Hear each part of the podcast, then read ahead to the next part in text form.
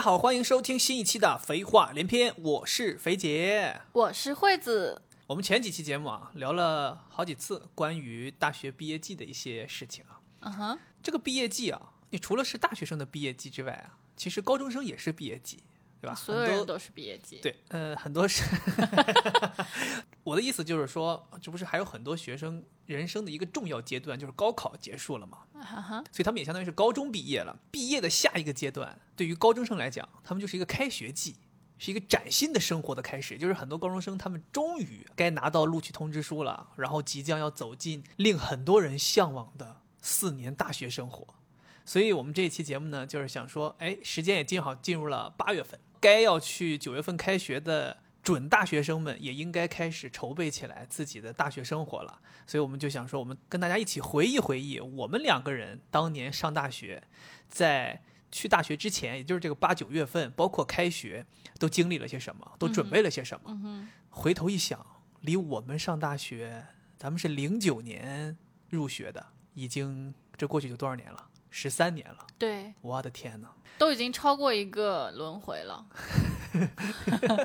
你这个轮回是指生命的轮回吗？没有啊，就是甲子，甲一个甲子。对，也就相当于说，很有可能我们这一期里面讲到的一些故事啊，或者一些经历，在很多即将走进大学的同学眼里，或者说目前正在大学里读书的同学眼里，就是真的是特别老的一件事。是不是有一种我们听，比如说父母讲什么，当年我上山下乡做文青的时候是什么感觉？我记得当时我们在寝室这里的，我在读大学的时候，我们因为我咱们那个寝室楼非常老嘛，我记得我当时在那个寝室里面的时候，有一天突然间有人敲门，进来几个大叔，就你你也不知道，就感觉校领导 还是什么老老师，然后后来那几个大叔就那种，你感觉眼睛里带光，你知道吧？然后非常感慨，摸着我们那个床说：“天哪，我当年就是在这个寝室里住的。”我说：“就是说，叔叔您是八八级？” 我觉得就是说，长长辈啊，长辈八八级啊，你不觉得可怕吗？就是八八级的寝室，我们还在继续啊对呀、呀、就是那个叔叔还跟我说说一模一样，没变化。我当时就是说，你知道吗？眼泪流下来，就是八八级睡的地方和我们零九级睡的地方没变化。是天哪！对，所以，我们今天就是跟大家分享一些这些东西，希望能够对即将要走进大学校园的朋友们，在你们在准备上，包括去到校园里的一些心理预期的调整上，能够有一些帮助。我记得我当时我的感受啊，并不是一个说哎我要去学习了，就没有那种很兴奋要去学习的感觉，你只有对学习才会兴奋吗？而是一种要远离家乡，还是有一点害怕的。远离家乡，鼓声唏嘘，繁华成秋叶，而我却像落叶归根。怎么了？什么啊一点一点没有共鸣吗？没有，我都第一句唱跑调了都。对，因为我回忆，我刚才就是你提到说我们录这个的时候，我就在回忆这当时是什么感受。但是，一想到我们已经过去十几年了，我还觉得挺震惊的。可能是因为我们两个人是在大学当中恋爱的，嗯就好像一直带着那个大学的感觉。我会觉得好像大学离我并不是很远，但是一回忆说已经十三年了，一瞅自己已经三十多岁了，真的，我突然就有一上大学的时候才十九，对呀、我的天呐，好可怕哦！对不对？那是那能一样吗？那是什么青春年华，对吧？其实我也一样，我觉得上大学这件事儿确实没有让你有一种要去学习的感觉。对，因为从小父母就会跟你说，好好读书，努力学习，上了大学就解放了。所以那个时候你心中更多的是一种解放了的感觉，就是你会觉得我是换了一座城市，到了一个新的环境去生活，而不是去学习。就是那个感觉是很矛盾的，有两面，就一面你会觉得好像很期待，但另一面你又会觉得有点害怕，焦虑不焦虑。不焦虑？那个时候我还不是一个焦虑的人，那个时候觉得不就是学习嘛，很轻松就解决了，有什么可焦虑的？明天就考一百分呗。对，主要还是一种害怕，因为就是可能男生女生不太一样，就女生可能会觉得要离开父母，哦而且去的是一个大城市首都，然后我自己老家又是一个很小的地方，你就会觉得那种进城了的感觉。对一种带着害怕的期待感。哦，那你还记得当时上学前都准备了些什么吗？为了去大城市生活？我印象很深刻的就是因为知道就是那边寝室条件并不是很好，怎么知道的？就说是那种上下铺嘛，上下铺那父母也住过，他说那就是没有席梦思的。所以呢，我外婆特意给我制作了一床超级超级厚，就基本上可以媲美席梦思的那种褥子。那还叫褥子吗？就这个厚度还叫褥子？就我甚至记得它是一个粉色的，然后里面就是外面的布是粉色的，里面是棉花，特别特别厚，就铺到我的那个床上，就感觉整个床和上面的床板 之间就几乎就是夸张的说，就只能睡下一个人了，就那种感觉。你这就是当时赶的时候不好呀！你要赶到现在，你外婆肯定是保健床垫就给你带过去一床。定制一个那个大小的啊，再给你带一箱羊奶制品，绝对不能让你在北京吃亏了。对，然后我就是置办了床品，因为我爸妈说我们去了那边，可能学校会发，但是觉得学校发的不好，所以我们要帮你置办这个床品，包括枕头、褥子，然后被子还带了两床，就是夏天的、冬天的。对，生活品质很高呀。对对对。我们明显当时就跟你比着差太远了。嗯，我爸妈当时有一种内心的一种怎么说执念，他们觉得你毕竟要是去学校嘛，他们总觉得应该统一管理，就觉得说这个床铺这些东西啊，学校既然说会发，很有可能是要求这种，你这个寝室是有这种像军队一样这种，就是要求大家必须统一，都是同一个这个外观的，所以他们也没有提前准备，他们就是说。你就去学校，然后学校发什么你就用什么。比如说被套这种东西，就不要自己搞一些自己的特殊的，就用学校的给的那个外观的样子就行了。当时不是说嘛，就是什么褥子、什么床单、枕套都会发嘛。只不过我们根据那个被套的尺寸，我们自己买了被子、枕芯儿这种东西。我记得当时褥子我们没买，我们就是只带了被子去。本来以为学校会发的褥子就够用了，结果没想到当时拿到那个褥子之后，发现那个褥子特别薄，就那个褥子真的就是。讲心里话，就不是军队的水平，就是监狱的水平，你懂吗？就是感觉就是应付的。然后我妈当时就特别意料之外。不过当时好在我们自己带了被子嘛，所以我妈当时就灵机一动，她说：“你这样，你把褥子铺在床上，然后把学校发的被子折成褥子的尺寸，再铺在褥子上面，这样咱们就用自己的被子，然后把褥子和被子，把学校发的这个褥子和被子都当褥子用。”这样的话能稍微舒服一点。不过后来就是你知道吧，就是学校用的那个东西吧，它不光薄，它的这个棉花的这个填充的密度啊也很低，所以刚开始睡个一个月还行，就是那个软硬度还行，时间长就压塌了。然后到后面就确实不舒服，就是你就是身体啊，就在那个躺在那儿就能够感受到木架子床的纹路，一块一块下面那个排骨。而且你知道吗？那个咱们学校那个寝室的那个床真的是。朋友们，你们想象一下，难听一点就是监狱的那种水平。当年就是最最最粗糙的铁架子床，上下铺，你都别说你晃它，你在寝室里走路那个床都响，就这种水平，你知道吧？后来实在是我觉得受不了了，然后就跟爸妈说，爸妈他们就是在老家定做了一床很厚的褥子，给我快递过来，那个也不叫快递，那个时候就属于叫邮寄，给我邮寄过来了，走的是那个中国邮政，我记得去那个邮局给扛回来了。然后铺上之后就舒服了很多，就基本上是这么样度过的。所以大家这个在去学校之前，关于床上用品这些东西的选购肯定是得充分一点。我觉得尤其是褥子、被子这些东西，因为枕头什么都好买，到时候你自己再想买、想换都好换。因为褥子和被子这个东西它太大了嘛，尤其是你要换一次褥子，简直我操比登天都难。你想你要是在下铺还好，对不对？你要在上铺想换一次褥子，太复杂了。褥子不比被子要小吗？它不就是一个平的东西吗？但你你想，你站在那个上下铺的梯子上，想要换这些东西，那不是很难的一件事儿吗？对吧？当时我记得买旅行箱也是个大事儿，因为以前最多出去旅行就是个登机箱嘛，你不存在说我要把现在生活的很多东西转移到另一个城市。我们家出去旅行是不带箱子的，就拿一个塑料袋儿。我记得出发之前，家里在想嘛，给你带这个带那个都别缺了。父母弄带了很多东西，有的没的的，然后就发现旅行箱根本不够装，所以就去买嘛。那个年代还没有这种现在这种硬壳旅行箱，就是只有那种布的拉链的，对，那种。其实那种也好，就是它好塞，它还有一点膨胀指数。它会胖起来。对，它就是说，比如举个例子，它标标注的是多少多少升的容量，其实你收纳能力如果强的话，是能塞很多的。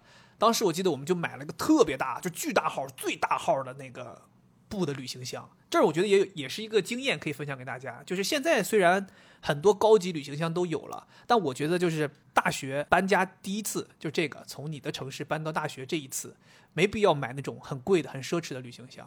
因为以我们的经验，就这些箱子真的这一辈子就只用了这一次，就是你把它从家里运到学校，从此之后它就一直躺在寝室的行李架上，再也没有人动过，甚至它更多的是承担了一个在寝室储物的功能。哎，我在想现在的人是不是他们都是快递啊？很多东西可以快递过去，都不需要自己背。我估计有可能，对，就学校可能会统一有一个收件地址，你就都寄过去，然后再收嘛。嗯嗯，但是我觉得如果要买旅行箱的话，你要自己要带行李的话，比如有一些相对而言比较贵重或者说怕脏的东西，那你想要运的话，我觉得就是说你买一个质量过硬，但是价格稍微便宜一点的旅行箱就行了。呃，怎么说吧，性价比高一点。我当时买的就是皇冠牌的旅行箱，我还有印象。然后到现在我们家里面那个旅行箱还在还在用。哦，这个这个牌子其实挺过硬的，而且性价比挺高的。对啊，就是我们俩结婚的时候，我爸妈去大连的时候用的就还是那个旅行箱。我天哪，那旅行箱那岁数快赶上我了吧？是十几年了，还在用。对嗯咱们当时去学校，有好多学生在校园里面就出现了一些问题吧，比如旅行箱坏了，轮儿掉了。然后就扛不进去了，等等之类的，所以我是觉得这个旅行箱的这个质量还是要过硬的，因为里边确实要装很多东西，对，但是价格没有必要买特别贵的，而且尤其是这种硬壳这种东西吧，你买太贵了，到时候真的在寝室里面占地方存灰，你又不舍得扔，那不就可惜了吗？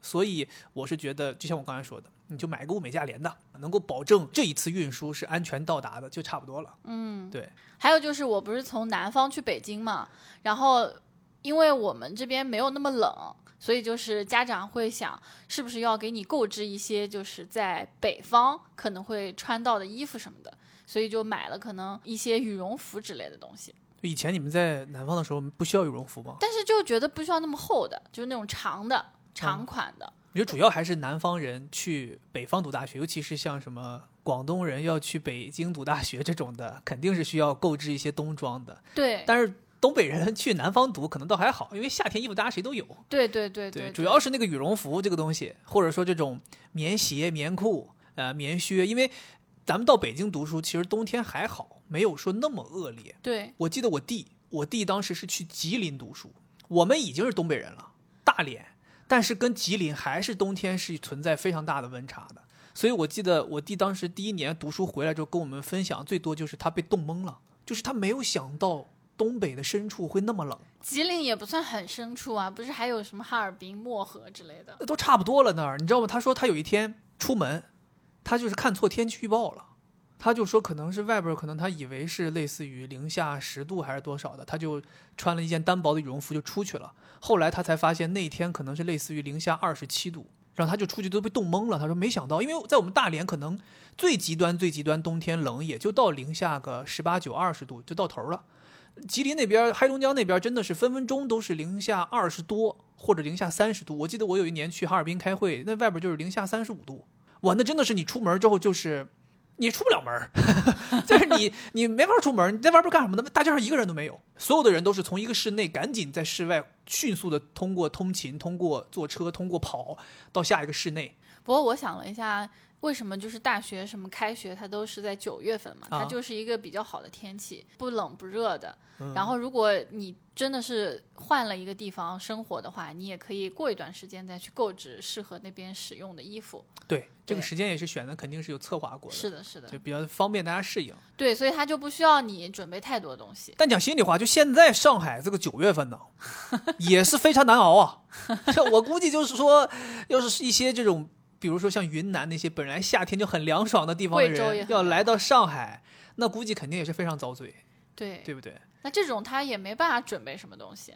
当时高考结束，你爸妈没给你买什么礼物吗？为你去大学生活做准备的一些礼物，就买个手机啊，就仅此而已。而且我们这种买手机还一般都不是自己父母买，就是家里面比较重要的长辈他会送你。可能你自己也没什么爱好吧，因为我当时还是有些爱好的，比如说呢比，如说我喜欢听歌，嗯，然后我喜欢拍照，然后我喜欢干一些什么事儿，就听歌本来就有啊，你那个什么 Walkman，总想说更新换代，想买个新的嘛。所以那个时候就跟我妈说，我想买这个，我想买那个，手机、游戏机。你这个属于趁火打劫，这个不叫上大学之前要做的准备。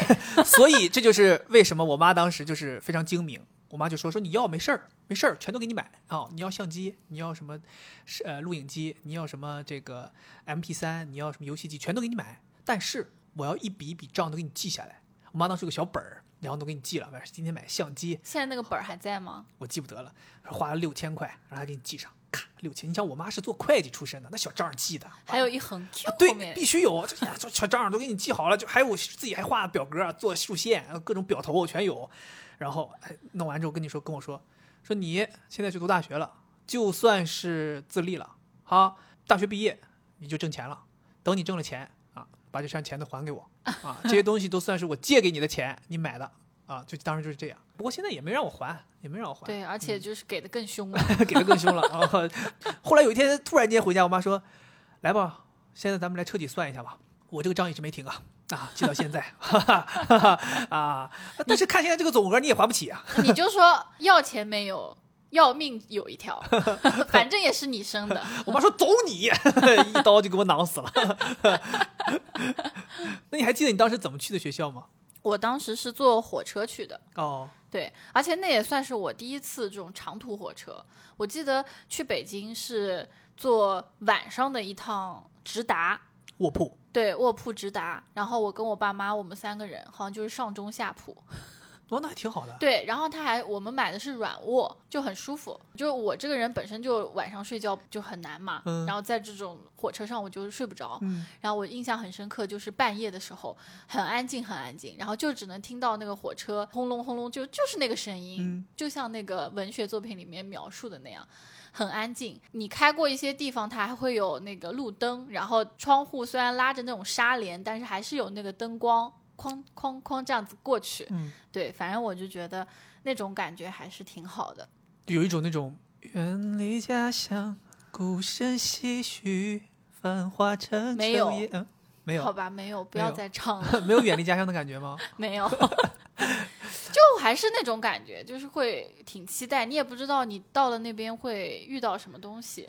我感觉火车就是能给人这种感觉，对这个路程是你肉眼可见的嘛，对，所以你就会有那种我好像真的是在奔赴到某一个地方去。是但我当时就是坐飞机了，我其实一开始也想坐火车，因为我爸妈当时觉得说坐火车去上大学好像是一种非常难得的体验。他们以前可能类似于要奔赴一个地方都是坐火车，然后他们也觉得好像这种学子要去学校也是得坐火车。而且当时录取通知书来了之后，上面是有一些这种报道的一些建议的，里面其实你仔细看一看，就是条件最好的其实就是坐火车，因为坐火车学校可以统一在火车站接送你。当时我记得说是，你只要到了火车站，有专门的北师大的接送车和接送人员，他们会帮你把人先拉走，带到学校来报到。你的所有行李会有专门的货运车、大巴车什么的给他再带回学校。我已经忘记这个事情。对，所以当时就是说，你如果坐火车，你是不用自己把行李带到学校的，就是你只要到火车站就行了。哎，当时我觉得也挺好，但我妈后来就想想，就是说。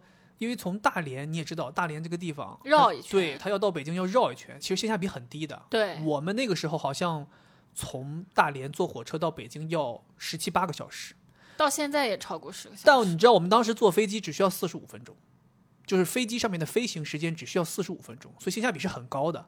然后他们最后就觉得说，还是不要浪费时间了，我们还是就是坐飞机。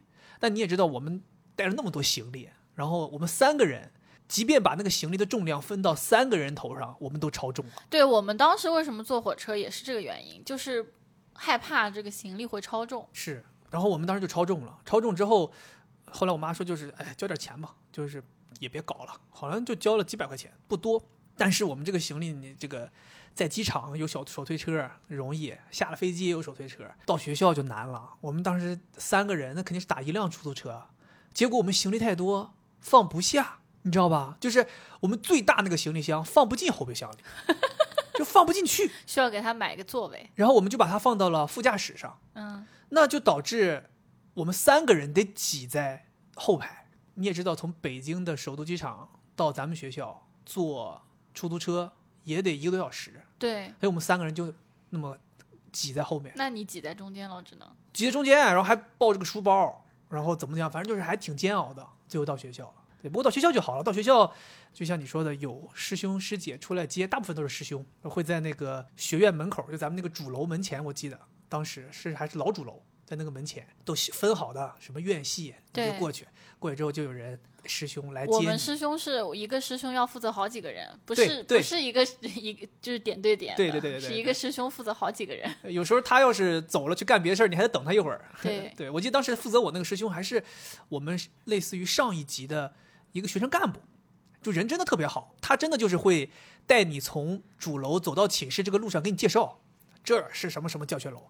那儿啊是什么对我们也介绍对对对对对，这儿是吃饭食堂，那儿是什么买买东西的超市。不过好在我当时已经不是第一次去学校了嘛，嗯因为我不是之前去考过自主招生嘛，所以我已经对学校还是比较熟悉的。然后当时也跟他进行了一些交流，他说：“哦，原来你之前来过，怎么怎么样？”我说：“哦，对对对，之前来过。”然后，所以我第二次去学校报道，就是去报道那一次，相当于我第二次去学校，我还就有点那种故地重游的感觉，还挺挺兴奋的。对，然后也比较熟悉。我当时到的时候，觉得学校还是挺气派的。虽然说北师大不算什么特别气派的学校了，在那个二环那边寸土寸金，它也没有圈太大的地。但是因为报道的地方是在它那个大南门儿，它那个大南门儿不是每年只只开一次吗？就是新生来的这开学那次，然后很空旷，然后那个新主楼也是特别的气派，就是很高挑、很高很高的镂空嘛。嗯，当时我就觉得哇，这个大学好大呀，好豪华呀，就是那种感觉。对，对，我记得当时学校里面有一个那个老师跟我们说，说你们看，就是大学为什么叫大学？它具必须要具备几个元素。大他说，首先第一个元素就是要有大师，就是这个学校里要有非常厉害的老师，哦它才是一所好大学。然后他还有一个元素就是要有大楼，就是楼一定要大。他说，你看我们这个主楼多大？他说这就是一个好大学的标志。我觉得还挺挺搞笑的，就他是说这个话，嗯对，然后到了学校之后，我觉得应该印象最深的肯定就是宿舍了。那必须就是大。家就是非常渴望到宿舍，然后我记得我当时到那个宿舍哈，就我们那个宿舍是就像你刚刚说的八八级的就已经住那儿了，它应该是一个零几年就是建校的时候就有的楼吧？我们那个宿舍，我好奇过，你知道吗？你可能不知道，在那个宿舍一楼，应该是靠近一个角的地方，有一块奠基的石碑，嗯是嵌在那个宿舍墙里的。嗯，你能看到，我们那个楼是一九五四年建成的，是吧？一九五四年建成的，还还行。应该是他已经翻新过了，因为我们建校是一九零几年嘛。对、呀、那那个时候可能还是砖砖混那肯定有，那个时候人还穿大褂呢。他应该已经翻新过了，就是五四年翻新的呗。我觉得那个楼应该就是五四年才建起来的，嗯，翻新应该后面还翻新过。哦，对他那个应该就是五四年正式建好了这个咱们整个这个这一片儿，咱们当时是叫你叫西南楼，嗯女生宿舍楼，我们是叫西北楼，嗯男生宿舍。你看我们那个命名也是非常的这个粗糙啊。其实讲心里话，大学的寝室名字命名都很粗糙，要么有是数数字一二三四五嘛。对，然后学几学几，对吧？对，对像我们这种就是这个叫呃以方位命名。对我们这种靠边儿的叫西南和西北，我们在中间的叫中南和中北 啊。对所以我们当时那个楼一九五四年建成，哇，真的那个楼很老。我们一共是几几层啊？四层，我们是顶楼嘛，我住在四幺九，那我不是顶楼，你不是顶楼。对我好像是三几三楼，我记得你是三楼靠边儿的一个地儿，我还有时候在楼下能够跟你，就是你把什么东西扔给我，还对我忘了我那个宿舍名字是啥了。对，当时就是呃肯定是没有电梯，就是你要步行上去。你不行想的太多了吧？只有咱们研究生那种楼特别高才有电梯。对，，然后我们那个楼它是楼梯是在中间的，嗯然后你上去之后呢，左右两边就是宿舍了，然后分的对，我记得我我当时应该是向左走，向左走，你当时一上去，你一往左看，你看不到亮光，因为它那个走廊是在室内的。就当时我我们就觉得很震撼，因为我们家南方那边走廊，就即使是我出生的那个房子，它都是走廊一定是一边是窗户的，它不会两边都是房子。那这个走廊不就是黑的嘛？就是个 过道，对，它其实就是个过道，嗯然后就很黑很黑，乌漆嘛黑的。而且我们还没有专门晾衣服的地方，所以这个过道的顶上全部都是晾着的衣服。对，当时我们都惊呆了，因为就是对我们来说，晾衣服你一定要晾在阳光下晒，嗯，你怎么会在一个阴暗的地方晾呢？对，走过去的时候，就是从那些衣服下面走过去，衣服还挡头，有的时候 你知道吗？环境确实，我刚才用监狱来形容，确实有点过分了。我觉得监狱应该比这个要整洁一些。对，走过去，一边走心情一边就是很低落。我们那个房间是最边上的一个房间，然后进去之后非常非常拥挤，门是那种铁门儿，我记得对吱嘎吱嘎那种铁门，对，进去之后很小很小，非常闭塞。当时我记得我们家住的是将近两百平的房子，就特别大。然嗯后就那个那个宿舍多大呢？那个宿舍，我给你们形容一下这个宽窄啊。进去之后，左右两边各放了两套上下铺的铁架的床，也相当于每边可以睡四个人。中间放下了一张可以理解为六十厘米乘一米五的这样一个桌子，然后就是没有任何空间了。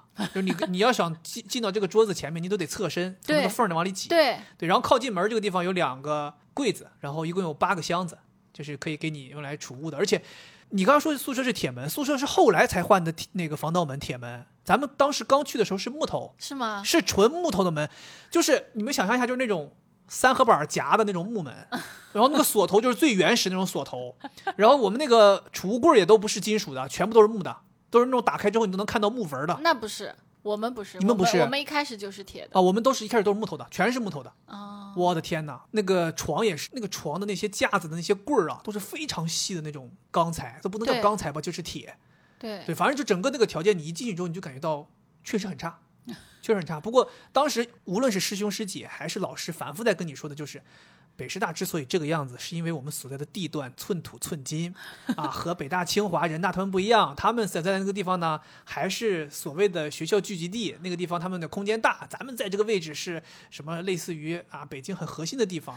真的，我觉得太夸张了。我因为我去过清华的宿舍，他们本科生的宿舍就是上上上床下桌嘛，对，然后研究生的更好，研究生的就像是一个就是儒家，就类似那个样子的，厕所也很干净。你知道为什么吗？我后来去了解了一下才知道，就是咱们学校有很大一部分比例的学生是免费师范生，就是相当于国家给他们出钱让他们来读书，他们来读四年，不光不需要缴纳任何的学费和住宿费，他们还有补助。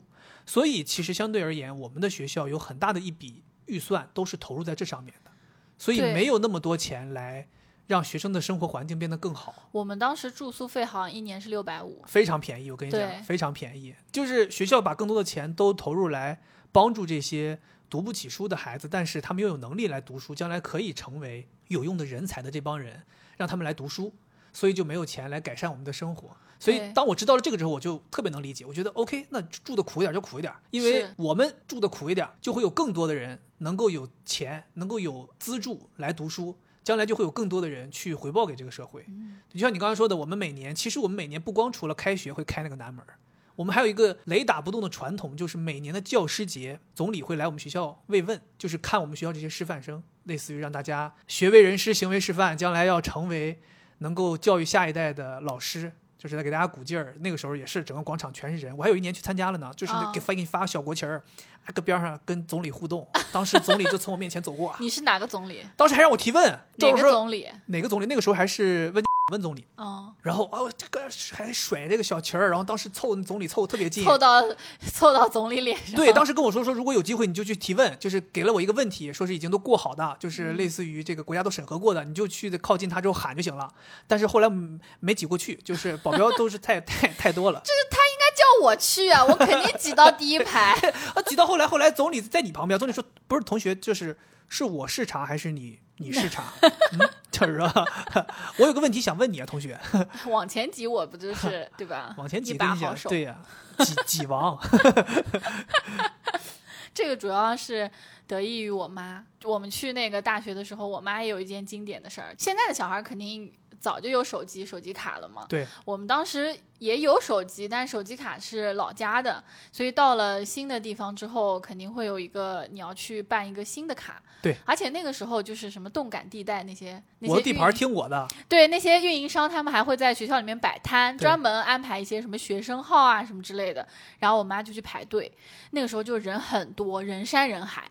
但我妈就通过聊天儿，就跟别人聊天，哎，你哪来的？怎么怎么样？你你你孩子什么专业的？然后他就成功的插到了很前面，就很快就帮我把手机卡给办完了。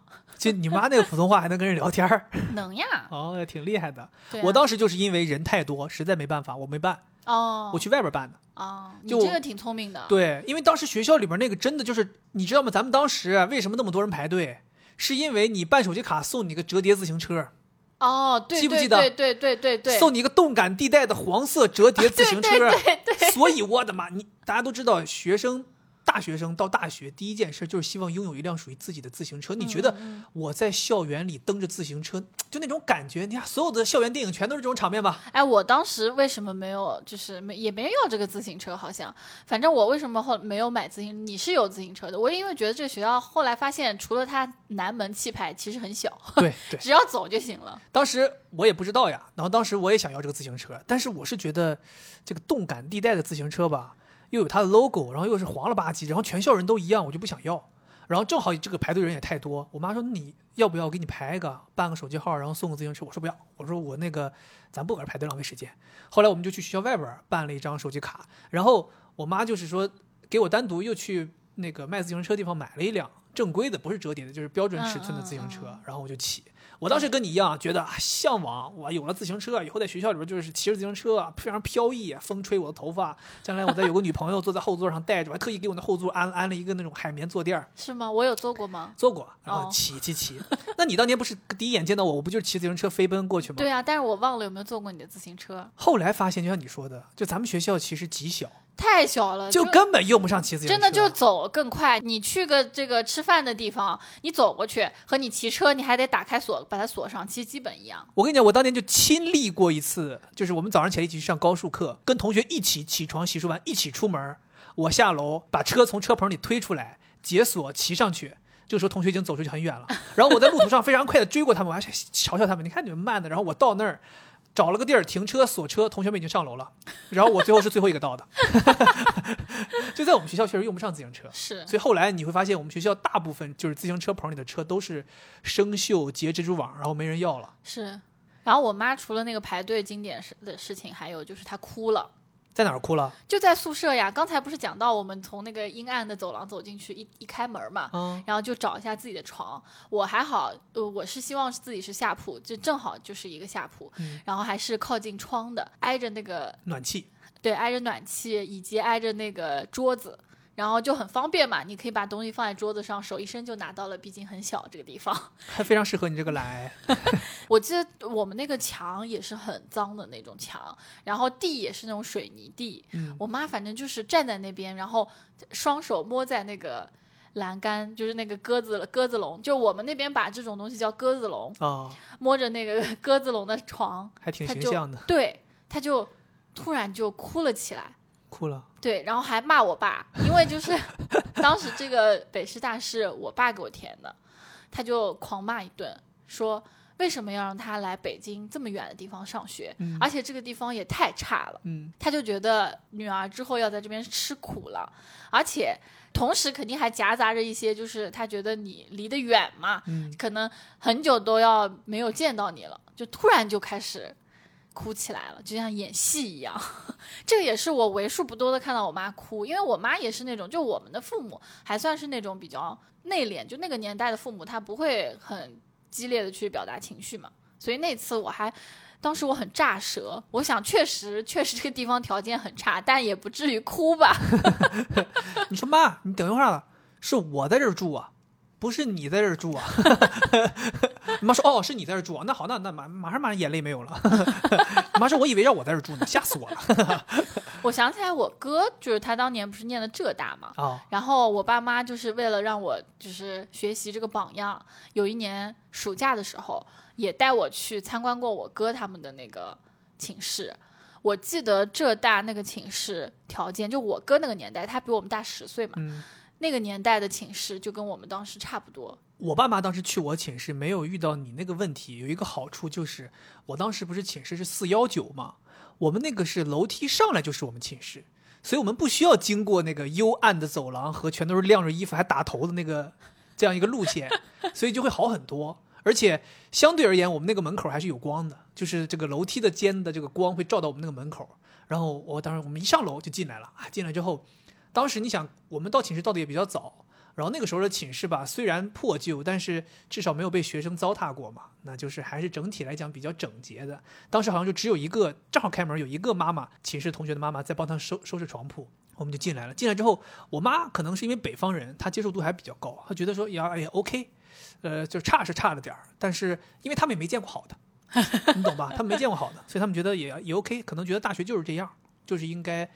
呃他认为你住的艰苦一点，你就会把更多的心思投入到学习当中。天哪，这是什么？就是中国人民朴素的。愚蠢的 想法是吧？当时我也是被分配在了靠窗的上铺，我也比较顺，就是顺其自然就接受了。我当时是想的是，如果是下铺，反而对我这种有强迫症、有洁癖的人反而不怎么友好，因为你想，后来咱们也都清楚，下铺谁来了都要坐你一下，对吧？寝室里自己的人回来，比如说呃上课的中间的午休啊什么的，就坐在下铺嘛。那别的寝室的同学来了也是坐在这儿，对吧？谁来了都是坐在下铺，所以下铺人的床就很容易被别人坐的好像很凌乱啊，或者有些甚至还有一些人趁你不在的时候在你这个地方午睡。所以我当时想说，哎，我这个上铺也挺好，而且不会乱嘛，更不会有人碰，然后也干净，所以我当时就顺其自然接受了上铺。但是我们寝室当时是有的人是很纠结的，就是来了之后，因为刚才我我不提到嘛，就咱们这个寝室是住六个人，但是有八张床，有两张床，当时学校是计划给你放行李的，是所以其实具体哪张床放行李你是可以自己决定的。那就有些人就出现纠结了，那我是上铺还是下铺就开始纠结。我记得我们当时寝室有一个大哥，他就特别纠结，他本来被分配的是一个下铺，他就当时在这自己想啊想啊想，说我不想住下铺，然后他就把自己调到了一个上铺去住，然后他在上铺呢住了可能一年还是半年，然后他就觉得上铺太麻烦了，天天要上上下下，他就过来跟我们商量，说让我们把本来放在下铺的行李全部移到他那个上铺去，他要从上铺再搬到下铺，就很纠结。对，所以我是觉得大家去之前，其实可以根据自己的生活喜好自己选好。我不知道现在就是寝室是还存在这种上下铺吗？我不太清楚，咱们学校就还是呀、是吗？应该没换吧？哦，我觉得应该没换。虽然啊，我们学校这个在我们毕业之后，对我们的两栋古老的宿舍楼进行了装修，同时还给全校都安了空调。对咱们真的是倒霉啊！就是他们说，好多人都会有这种经历，就是你在学校待四年，学校没有任何变化，没有任何进步，没有任何的这种 硬装上的优化。哎，你一毕业，学校就开始升级；你一毕业，学校就开始升级。就是针对你。关键是好多人都说他毕业都升级，那为什么我们前几届人毕业的时候都没升级，直到我们毕业才升级？是说每四年升一次级吗？刚好轮到我们了吗？我不知道，我记得后来回学校就看到我们以前住那个寝室楼，真的就是你从外观上看到就有变化。大变样，它又造起来新的了呀，把它对然后变成围起来了。原先我们是一个就是凹字，南北嘛，就只有南北两栋楼对，现在就全都围起来。现在变成一个圈儿。而且我们当时不是在学宿舍楼里面是没有办法打热水的，必须要拎着水壶跑到洗澡堂那边打热水。哎，真的是，后来装修完之后，里边又有空调，又有热水间，就变得非常好。是就虽然不是说极端的好啊，但是至少比我们那强好几个档次吧，对，对吧？空调这是什么概念？我们那当年夏天，六个人靠一个摇头半径不过十五度的一个风扇取凉，哎，但我们不是有自己买风扇吗？这就是不得已啊。对啊你因但是为但是夏天的时候，那个风扇吹的就是热风，真的有几天晚上真的热到睡不着觉那种感觉。哇，所以那个时候为什么要用麻将席？那个时候甚至麻将席要怎么用啊？我记得那个时候在宿舍里，麻将席铺上去之后啊，你这一天回来之后，那麻将席都是烫的，所以你在睡觉之前，你要先拿湿抹布擦一遍，然后再躺上去。最后极端热的时候，我们男生都是怎么回事啊？我们先是去冷水房，就是洗漱那个地方，脱光了，拿大盆接那个冷水，直接哗一下就喷到身上，然后呢都不擦。都不擦的啊，因为擦了就没没意义了。水必须要在身上，这个蒸发的时候不会吸热吗？这就凉快。湿了咣当的，回到宿舍拿湿抹布麻将席擦一遍，躺上去，这个时候才能睡着觉。天哪！然后而且还有一个风扇，就是无休止的吹你，你就只有这样才能睡着觉，不然真的是热的不行。北京那个时候就是，咱们在那几年不正是王府井煎鸡蛋最狂热那几年吗？我的天哪，那四十几度的气温，那给你热的，那个时候就是真的白天只往自习室跑呀。嗯，我记得我浙大的同学，我有很多朋友去浙大嘛，他们就是，嗯、寝室里面是有空调的，哦但这个空调得大家集资去装，我自己买。对，我记得是自己装。哎呀，反正浙大宿舍我是见过的，比我们不知道强到哪里去。那可不是嘛，就是人家就算是上下铺，他的那个往上爬，就我们就是真的是那种监狱里面那种往上爬，是一个九十度角的一个对，像铁梯子一样的东西往上爬嘛。人家就算是这种往上爬，它都是中间两个床中间是有一个楼梯一样的东西往上走的。对，那个都方便很多。我们那个梯子，你们就可以想象一下，是那种直升飞机的那种 绳绳梯，对对，就是那个东西。对，后来就是练练就一身那种好本领。我一开始记得刚往上爬的时候，就是动作很笨拙，后来就是越来越灵活，后来甚至下来都不太用那个梯子，跳下来是吗？直接从床上踩到下面的桌子，直接就下来了，啊、根本用不上梯子，你知道吗？所以其实就是普通人，大部分人来讲，都是觉得下铺会相对比较好一点，就方便很多。你又可以坐，然后起来又方便。上铺你还得爬上去，很多事情操作不便。所以就是大家都比较希望自己分配到下铺嘛。我当时就挺开心的。然后我进去的时候，正好我的对面的那个姑娘。她也已经在了，就到的比较早，嗯。就是我觉得他就是属于学霸的特性，就啥事儿他都是早，哦。对吧？然后他爸爸还有他弟弟也来了，哦，他就是你我们前几期提到过的那个，完全靠自己和她老公两个人，对对对在深圳、北京拥有 N 套房产。对，现在他已经回到了北师大，又在北师大当老老师了对对对，啊现在他换一个地方嘛，学霸中霸中霸中霸嘛，他对。当时就是，嗯，他们已经在了，然后他也很热情。河南，他是河南人，算是北方吧，就很热情，然后还 还带了很多自己家乡的水果，然后过来就是给我们分。然后他河南弟弟什么水果？苹果，河南也是苹果，山东也是苹果，大连也是苹果。这这不是什么他们当地的特产呢，这就是中国特产。然后他弟弟就在那个桌子上面，嗯、画画，就拿那种像暑假作业一样的小朋友的暑假作业在画。然后他爸就戴个眼镜在那看书，然后他他爸是就在那老师对不对收拾对他爸是老师，然后我们就打了个招呼。这个我觉得真的就是缘分，就是第一次见到，然后后面我们也是关系最好的嘛。嗯，对，然后后来呢，就进来了一个就是北京姑娘，很白，然后白白胖胖的，就很可爱的一个女生，和她妈一起。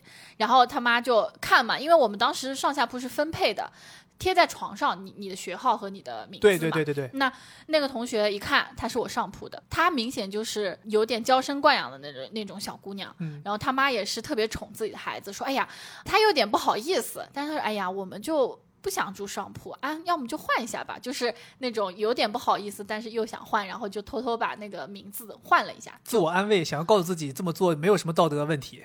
对，他就换了。换了之后呢，他们就开始收拾东西嘛。然后后来就是原本应该是下铺的那个女孩儿，没想到她也是一个北京人，哦，然后很高大。然后她进来之后呢，嗯，他妈发现她是要睡到上铺去，同时她也发现了这个纸像是被撕过了一样。嗯然后她还在他妈还在那嘀咕说：“哎呀，你看我们本地人竟然还被欺负了，就这种感觉他。们口音肯定不是这样的，肯定是我们北京人竟然还叫人欺负了，” 结果没有想到，其实他们自己自己人。就欺负他们那个也也是一北京人儿。是是，反正我们寝室就是，嗯，都对，都是女生，废话。然后 吓我一跳啊！对，但我们是来自什么？有两个北京人，嗯，然后一个是河南的，然后我是浙江的，还有一个是福建的，还有一个是四川的。然后四川的那个姑娘，她还她是复读过，然后前一年正好是汶川地震汶川地震，哦，确实，我们当时隔壁寝室有一个人说是汶川地震当时最重的灾区，就是他们全家所有的房子全部都没有了。然后他最终是在帐篷里面一直待到他来大上大学的。哦，对，就是还是那个时候还是身边，尤其咱们学校嘛，咱们学校其实川渝地区的人很多，是的，有很多人都经历了那场非常严重的地震。当时我下铺那个同学，他就是跟我说，他说他当时在地震的时候，最明显的一个让他记忆犹新的点，就是他发现学校的玻璃啊，像麻花一样拧起来了。嗯，然后当时大家就是所有人都以为那种感觉，就是所有人都以为有人在后面踢你的凳子，所以所有人都回头。然后直到最后一排的人也回头的时候，大家就懵了。最后一排的人怎么会有人踢他凳子呢？感觉像是鬼故事。对，就那个时候大家就发现不对劲，然后就是几秒之内就开始狂晃，他们就开始逃走。对我们寝室里面构成六个人，全部都是不一样的地方的人。你看我是辽宁大连的，然后我们还有一个东，还有一个东北的，是吉林白山的，然后刚才我还提到我们有这个江西的，我们也有一个河南人，然后我们还有一个四川和一个重庆的。我们那个河南人也挺有意思的，我跟他之前还发生过一个故事。当时刚进学校，你也知道我这个人又是一个东北人性格，然后又是一个大连的人，呃，有点那种就感觉好像想当大哥的感觉，你知道吧？当时在寝室里面，我就觉得我很怕大家会有一些这种所谓奇怪的生活习惯，而让大家没办法好好相处。当时这个河南的这个朋友。他就是睡觉时间特别早，他可能九点多就要躺床上睡觉了。但你知道大学生活怎么可能把这大好的夜晚拿去睡觉呢？对吧？所以当时他躺床上之后，他就说：“哎，我要关灯了。”就让我们关灯。然后那个时候大家其实都还在搞一些自己的事情。然后我们就想说，为什么要关灯呢？然后其实这个事儿呢，我也挺后悔的。就那个时候我就比较强硬，我就跟他说：“我说现在还没有到关灯的时间点，因为首先第一，当时学校的关灯时间点好像是十点多，就会统一断电。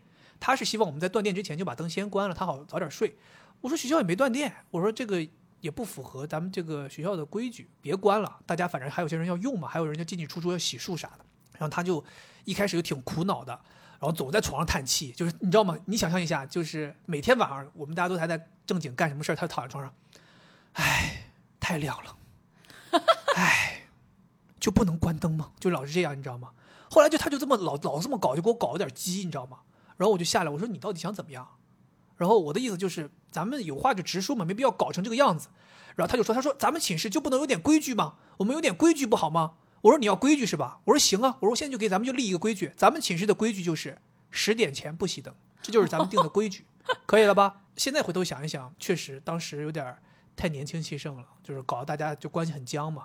不过后来我们一点点关系好了之后，就是开始习惯了。习惯了之后，我们就也开始很早就开始关灯，因为大家开始慢慢每个人都有自己的照明设施了，然后你的寝室的这个床也有帘子了，大家可以自己把自己这个区域照亮，可以不用影响别人。对对，那个时候慢慢大家就开始适应。不过再随着我们接触越来越深，他就开始不要关灯了，因为他要跟大家一起打游戏，哈啊，晚上就通宵打，就不能关灯啊？为什么要关灯？然后那个时候甚至就是断电了之后还得想办法照明，所以你想象一下大学这个寝室的氛围，这个真的你这。跟这六个朋友四年朝夕相处之后，你会发现大家就是从那种从书生变成了流氓。对，但我觉得女生可能跟男生有点不一样，就是包括我我自己最近从事这个行业，我们也会去接触一些跟大学生相关的心理困扰。其实很多很多人在大学里面发生一些心理问题，都是因为人际关系。然后在寝室就很容易发生这种人际摩擦。对对，就我之之前我们访谈一个大学生，他很好笑，他就说：“你不知道吗？就是大学现在就是说四个人的寝室有五个群，人只有四个人，群有五个。”我的天哪！就是为了来显示这个大学寝室里面人际的复杂。我是觉得现在肯定比我们当年要复杂很多，因为我们当年还是。非常朴素的，而且我们北师大就更朴素了，对吧？就而且你想呀，比如说你高中的时候，你有过住宿经验，但是你全部都是来自同一个地方的人，文化体系大家都一样，对吧？对。那现在呢，你全部都是五湖四海过来的人，大家习惯都不一样。比方说，你有的人他可能就是一个礼拜才洗一次澡。哎，对的，对吧？然后有的人可能他吃东西，比如说喜欢吃蒜，喜欢吃那种咖喱之类的，他就是有味儿。什么？寝室里还有印度人？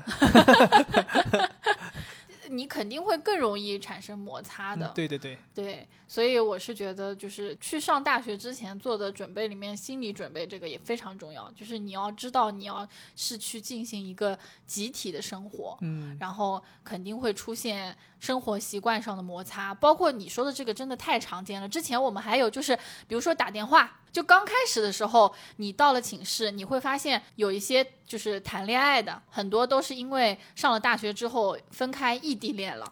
当时我们那个福建的和四川的姑娘，她们都有在外地的男朋友，就是要打电话。我们寝室不像。好高级的寝室有那种什么 common room，你可以到公共区域去打，你出去就是阴暗的走廊，要么就是厕所。嗯，那大部分人都还是希望留在寝室里面打。嗯，然后你就有的人要学习，会觉得他们吵，磨磨唧唧啊。对啊，然后晚上的时候，嗯，有的人又喜欢公放看电视剧或者打游戏，你又觉得吵。然后晚上的时候睡觉，像我这种神经衰弱的。就是你住在下铺，上铺的人动你都觉得烦，是对你都睡不着，就很麻烦这个事情。但我觉得最终还是就像你说的，都是要互相照顾。对，哎而且这还有一个经验可以跟大家说，就是可能刚入学的朋友不知道，其实学校给你分的这个寝室，它并不是说就是 final 版本，就是你其实是可以，如果在哪怕在这个过了半年或者一年的时间，你觉得实在就是不舒服，其实是可以想办法商量大家调换的。那你最多就是换到那个人缺的那种寝室、啊。不不不不不，因为我之前是有经历过，就是你可以不走学校帮你换这条路，就是你私下大家商量商量搬个寝室，因为好多人都是这样做的。比如说不，知道现在可不可以。我觉得应该这种东西就所谓的就是属于法外之地嘛，就是这种灰色地带，你其实是可以操作的。因为咱们当时不是有很多师兄，包括我们那一届也有很多同学，他们就一开始大家住在一起就是不和，甚至不和到就是没办法调和，然后他们就自己跟其他寝室的人商量商量，比如有的人觉得无所谓，我睡哪儿都行，或者有的像你说的，有的地方寝室没住满，有空床，大家就搬了。我记得跟我关系最好的那一帮师兄，他们那个寝室住了七个人，这七个人全部都是从别的寝室调换进来的，就他们七个人重新凑了一个新寝室，然后导致他们这七个人关系特别好。他们是不是都是有那种怪癖的？可能呃你想想嘛，就是吧，这些人你也都认识，对吧？他们多多少少都是有一些过人之处，我认为是，对吧？过人之处，比如说他们当时有人一年三百六十五天，可能就只有五天下床这种，嗯就是基本都在床上待着，一切事情能在床上解决，绝对不会下床去。嗯，对。然后呢，还有些人就是这种玩音乐的，喜欢弹要弹吉他，呃，还有些人是这种打游戏的，然后各种人都有自己的特性，但是哎，他们聚到一起反而还就契契合了。是对，我觉得这个大家也是，就别天天强忍着，因为你在寝室里边毕竟是要过四年的，你如果强忍着，很有可能忍出精神问题来。对，我是觉得，如果遇到问题，最重要的是坦言，就是大家互相把具体发生了什么事情说出来。因为我之前也经历过这个寝室里面的很多人际矛盾。我现在就是回回想，我非常后悔，因为当时我记得很清楚，我不开心，就因为他们搞一些事情我不开心，然后我就发一些嗯、呃言论在人人网上面，而没有直接去找他们沟通。对你这都是公开发的，其实那个时候你会想，我就这样说一下，让他们知道我不开心。嗯但其实，嗯，他们会觉得你这样子公开讲，而且是那种阴阳怪气，就不好。最好的还是你直接去跟他们说对，我觉得这是很好的。就很多时候，嗯你觉得他们吵或者影响到你了，你在那唉声叹气。其实人家会觉得你是在阴阳怪气，更好的是你直接去讲。对，大家就是既然是同一个屋檐下生活的人，就跟我们上一期聊那个同居的烦恼一样，其实某种意义上，大学寝室同学就是在处于一个四年的同居状态嘛。对啊，而且你人那么多，每个人想法都不一样。有的人很爱学习，就不希望你在寝室里面老讲话，对吧？影响我学习。然后有的人吧，就有各种奇怪的，就喜欢早起，很早就起来，叮铃咣啷的吵你。对吧？其实这个都没什么不能解决的。比如说喜欢学习的人，他你们可以商量商量，是不是让他别学习了，不是啊，去 让他去图书馆啊，嗯对吧？如果喜欢早起的，你就跟他商量商量，让他轻一点，然后你们也可以戴耳塞等等的，对吧？我就觉得没有什么不能调和的矛盾。然后包括有的人可能就是自身比较敏感。还有就是你本身就并不是一个合群的人，其实你也并不很希望就是跟大家一定要打成一片，你会觉得有社交压力，那你就也不要内心矛盾。就有的人就是那种，就其实我并不很想跟你们一起玩，但是我不跟你们一起玩，你们不叫我了，我又觉得难受了。这不就是你吗？这不就是你本人吗？啊，你叫我玩，我不未必去，但你不叫我就不行。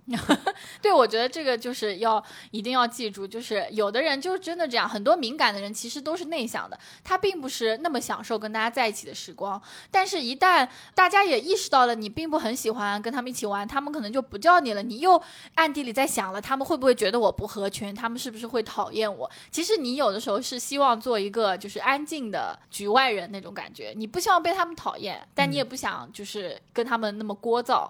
就有的时候你你一定要就是找到那个平衡。就既然你不想合群了，那你就也不要在意说他们会怎么看你，对吧？要么你就改变一下，主动的去跟他们一起玩。但是我觉得也不排除有的寝室里面确实有一些人，特别是在那个年龄哈，就是喜欢搞这种霸凌之类的。如果真的遇到这种情况的话，就像你说的，我觉得找辅导员换寝室是最好的一个办法。其实你刚才提说我们寝室这个环境这么糟糕啊，其实我不知道你记不记得，咱们其实这个寝室中间是经过一次所谓的硬件更换的。没有，我们寝室没弄，应该是你们男的才弄。哦，是吗？我们应该一开始就是你们换过的样子了，啊，那你们还鸽子笼？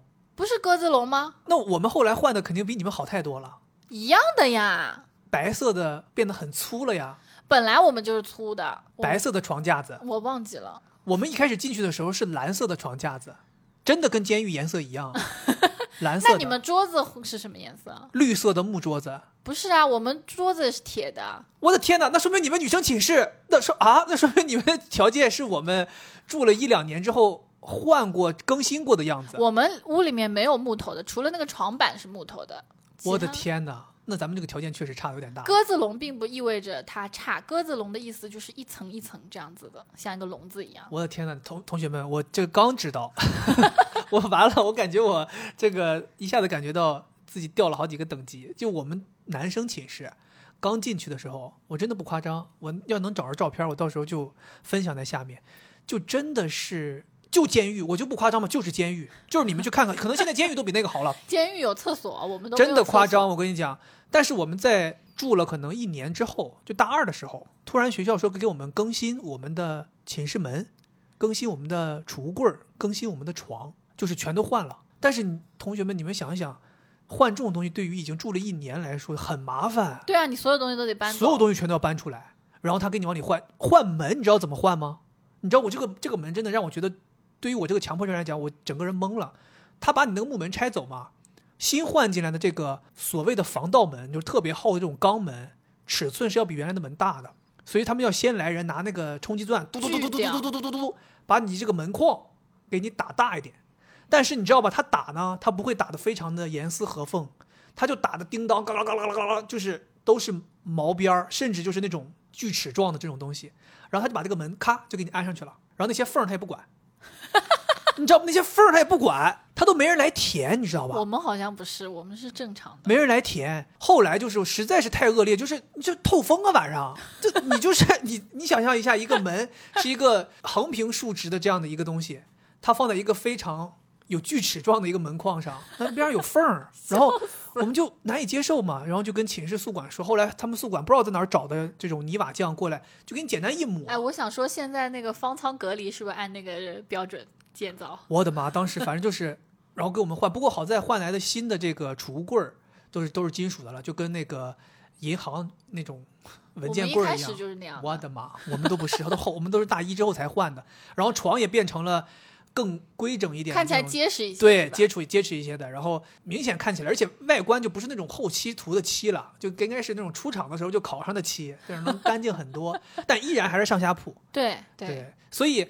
第二次换完之后，我们就开始有心思说想要自己好好的规划一下自己这个空间了。因为讲心里话，就刚进去的时候，那个监狱床还真的没有特别想说，就觉得好像凑合凑合过这四年就得了。后来就开始，就是像你上次咱们提到，我会把这个墙啊什么都哦，那是之后才弄的。那是之后才弄的，那是之哦后才就觉得说，哎，这个床像点样儿呢，我这个墙也得像点样儿，书架什么也得像点样儿，都得搞一搞。那个时候才搞的。我记得我们当时有一个传统，就是你的这个自己的这个小卧铺，你得用帘子给连起来。遮光布，对，这个就是相当于是你说的那个，就每个人都得有自己的小空间嘛。对，然后我记得就是在我们学校附近那个叫金五星，那个地方叫什么？批发各种。建材市场其实对对，就是批发各种小商品的。什么都有。我那个金五星真的是，你那时候在学校刚去的时候，师兄师姐跟你说，呃，你要买遮光布是吧？去金五星。你说 哦，我知道了，那那是一个卖遮光布的地方。后来你问他说，你说呃，我还想买一个桌子什么的，你要买桌子是吧？去金五星。你说哦，那儿那儿又可以卖卖桌子，那是个建材市场。哎，说我想买什么点吃的，你要买吃的是吧？去金五星。你啊，金五星还能卖吃的。后来去了之后，你就发现它是一个什么非常大的综合市场，什么都卖。对啊，手机什么的，对，我很喜欢吃里面的烤肠。里边还有卖那种假衣服的，假衣服、假鞋，什么都有。对啊，我觉得这个应该是现在的小孩儿没有的，就是他们肯定不会有这样去这种市场买东西。现在都上网买。对，，在网上买。哎呀，我觉得金五星是我特别喜欢的一个地方。我记得以前我们因为心理学要做实验、做嗯研究，有的时候你需要一些道具，这个时候你也去金五星买。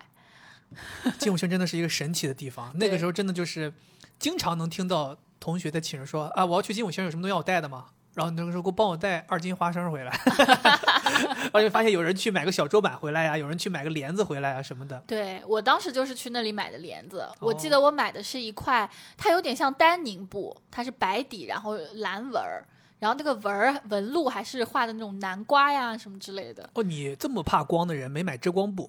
没有买遮光布，遮光布我我感觉有味儿。我们当时就是因为试了很多布嘛，他们就说都透光。那个时候师兄就推荐你说去买遮光布，但遮光布很丑啊，是对灰色的。又丑，然后它又没有办法像布料一样收纳起来，就是很平整嘛。对，但是它的好处就在它真的遮光，你拉上帘儿之后一下就黑了，那种空间感，自己的小空间的感觉就更强一些。我觉得女生可能更希望的是遮挡住就好了，不需要遮光。嗯，然后我印象很深是你要拿一卷买一卷铁丝，对然后把铁丝呢绑在你那个床上，然后在这个床铁丝上面挂上一个一个的小夹子，对，然后你把两片布料夹在上面，那个小夹子上面是有一个小圈儿，就像钥匙圈儿一样，然后在这个铁丝上是可以滑动的。对，白天的时候可以把它拉开，晚上睡觉的时候把可以把它合上。铁丝是怎么固定在墙上你都没说，我们嗯是用那个挂钩，双面胶挂钩粘在那个棚顶，然后铁丝是用那个挂钩挂住的。那是因为你是上铺，我下铺就不需要。哦，对对对对对，我上铺就得是这样，你知道吗？但是你知道这个东西，如果像我当时那个遮光布，对，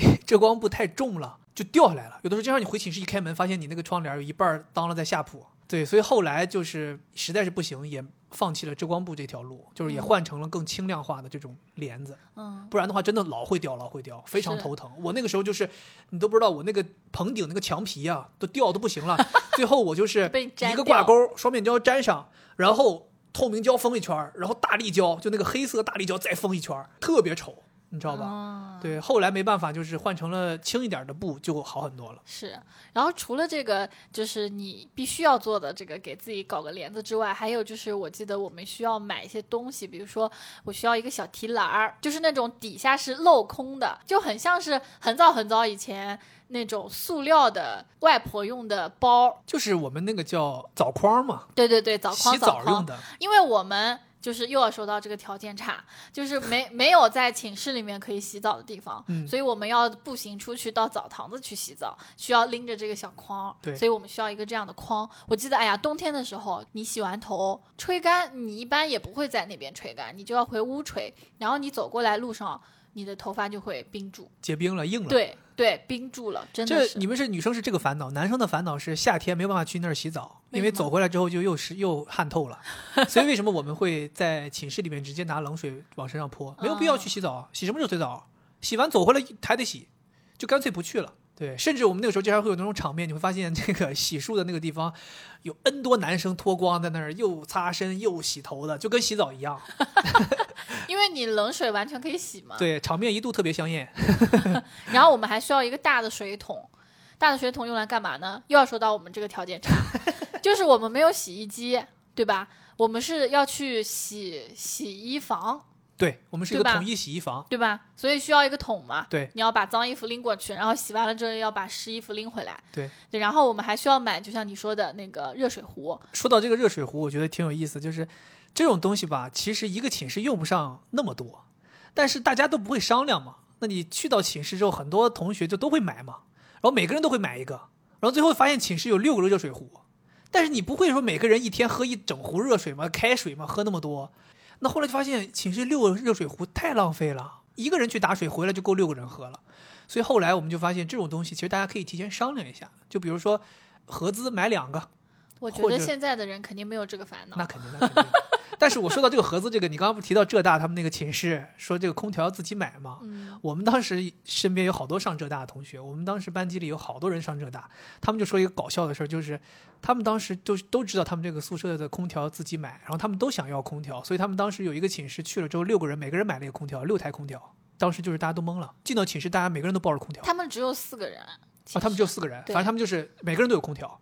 然后最后他们合计了一下之后，另外三个人就把空调退了，然后 然后其他人把钱给这一个人，然后大家就合买了一个空调。就这这就是当时就是没沟通，每个人都觉得我应该有，我应该有，没想到其实就是你寝室里只需要一个就够了。哎，说起来真的，我好羡慕他们那个寝室哦，就进去之后还有玄关，还有那种放包的地方，小客厅。就跟家一样。对对对哎呀，然后说到给寝室里买东西，其实我觉得还有一个经验可以分享给大家，因为好多人都想着是我要买新的嘛，但是其实在学校里面买新的其实特别不划算，因为学校这个每年都有人毕业，每年都有遗产留下来。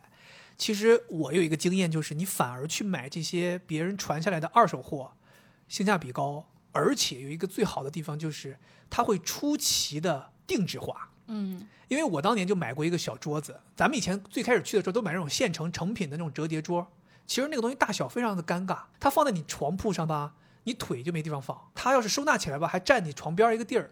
尤其像我这种上铺，没办法老往下铺放东西嘛，那你就在墙边靠着，还占你这个床铺一定的面积。后来我就从师兄那边淘来一个他们定制好的，直接架在床铺上的一个桌子。那个桌子架上去之后，几乎不占你床铺的空间，然后那个桌子下面你可以放腿，不影响你任何睡觉。然后上面空间特别大，可以放电脑、放水、夹电风扇，而且那个桌子的分量特别足，放在床上根本不晃，特别稳又很安全。这个东西就是你买一个二手的三四十块钱就买回来了，而且这个是当年他们师兄找人量床设计了，然后定制的板材。统一定做这么一批东西，所以这种东西你就会发现，哦，原来其实你买新的是买不到这么合适的，但是校园里面有些人搞的这种二手定制款的东西，就特别实用。嗯，我觉得大家就是要善于利用这些前辈们的资源，并且在这个学校的论坛里面，咱们当时不也有吗？蛋蛋网，咱们北师大的这个校园论坛叫蛋蛋网，你在上面可以淘到很多东西，对吧？有一些这种所谓的寝室的这些小家具，甚至一些什么门票呀，甚至连课程你都可以淘到。现在我不知道学校里面是不是还是这种传统，就是说有学生的 BBS 论坛，嗯，现在有可能是各种群啊，然后包括这个微信服务号啊等等的会有这样的资讯。就我是觉得大学生一定要关注学校的这种非常活跃的这种平台，因为上面对会有很多东西分享，包括八卦。嗯，我在上面有一个特别印象深的，就是参加了一次同乡会，其实也是我在 BBS 上看到的。它好像我会有一些模块，然后嗯其中可能有一个模块正好就是不同地方的老乡的这种聚集的地方。新到一个新的地方的时候，你还是会很渴望找到你的同乡人那种感觉。所以当时我就记得他们有组织一次老乡聚会，然后一起去在一个饭店里面吃饭。当时还觉得挺有意思的，就是我们都是从这一个地方来的，就你同一个地方来的人，你就长相都感觉会趋同，然后会有一样的口音，然后大家说起来都很有意思。虽然你们是一个地方来的人，但又不认识，就你会觉得在异地遇到了熟悉的人，那种感受。因为很多人可能会刚刚进大学之后会有一些适应上的问题，包括会想念自己的家乡嘛，毕竟都还是小孩儿。当你去找到这样子的同类的时候，会有那种温暖的感觉。你们估计也是因为就是省份里面来师大读书的人比较多，嗯，搞这种同乡会还能搞得起来。我当时根本就没有，我们当时整个辽宁招师大好像招了六个人，啊，然后还没招满。我记得我当时进到学校之后，学校里只有一个大连人，入学没多久他毕业了，根本就谈不上什么同乡会。所以我那个时候基本上就是感觉好像能见到一个东北人，我就已经算是老乡了。哎，对，而且东北其实也本身就比较少，咱们师大主要还是就是南部的人比较多，嗯，对，尤其是川渝地区、安徽、贵州特别多。是对，但是相对而言，北方的人就还是少一些。是。嗯，说起来这个，我又觉得又想到一个事儿，就是你是从一个老家去到一个离你比较远的地方，这个嗯时候你可能吃饭，其实对你来说也是一个挑战。哇，那肯定对，特别是刚你高考的时候，家里面肯定是各种哈，就是大鱼大肉，对海参鲍鱼给你顶上，对我们就没有海参鲍鱼呀，我们就嗯是吃什么鸡啊。山珍野味。就就每个地方都有自己的口味嘛。当你到了一个，就比如说你一个广东人去四川成都上学，嗯，对吧？那废了，一个冲击啊！我觉得屁眼儿废了。对，当时我印象特别深的是，这其实也是我妈特别不满的一个点，哦就是除了寝室那个床就不说了，这个寝食堂这个她特别不满。她说怎么这里用盆吃饭？